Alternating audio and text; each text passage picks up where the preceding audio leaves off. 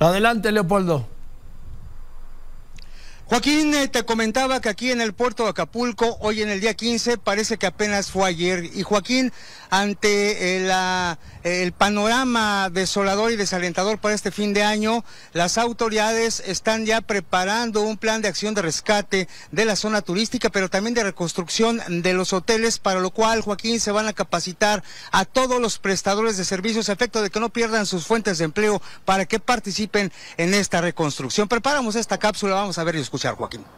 Tras el paso del huracán Otis en el puerto de Acapulco, que devastó miles de viviendas en comunidades alejadas de la bahía, en hoteles, condominios, restaurantes y centros comerciales, y después de que la industria entregue los primeros pagos para acelerar la recuperación de las zonas afectadas por el paso del meteoro categoría 5, el de más alto poder en escala Saffir-Simpson, autoridades estatales apuestan por la recuperación paulatina del sector hotelero y turístico, evitando la pérdida de fuentes de empleo a través de la capacitación para que prestadores de servicios participen en la reconstrucción. Todos los meseros que se van a quedar sin trabajo, toda la parte eh, de informadores turísticos, guías que se van a quedarse en trabajo, pues los tenemos que poner a hacer algo, ¿no? Entonces haremos un gran centro de capacitación en oficios, en instalación de aires acondicionados, cancelería, este, eh, colocación de aluminio, etcétera, para que nosotros podamos tener ciertos empleos temporales y además colaborar directamente con la reconstrucción de nuestra ciudad, de nuestros hoteles, de nuestros condominios, nuestras casas y negocios. Solo por concepto de reconstrucción de habitaciones de hotel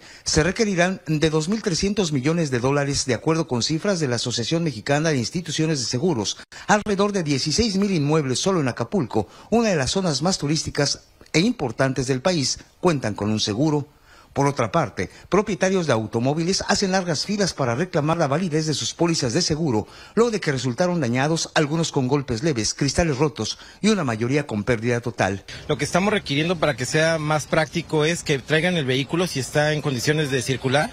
Por, los por sus propios medios el vehículo y al tener el vehículo nosotros aquí los apoyamos a reportar para que a nuestros asegurados se les haga más fácil.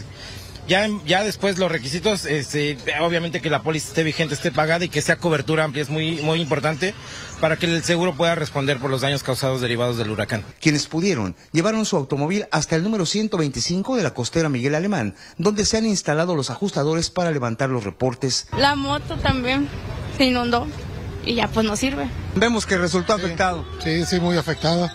Le cayeron, le cayó un árbol encima y, pero bueno, Afortunadamente además fue, fueron cosas materiales. Eh, pues con el huracán sufrió daños, no sé si le cayeron láminas o algo así, pero sí salió afectado.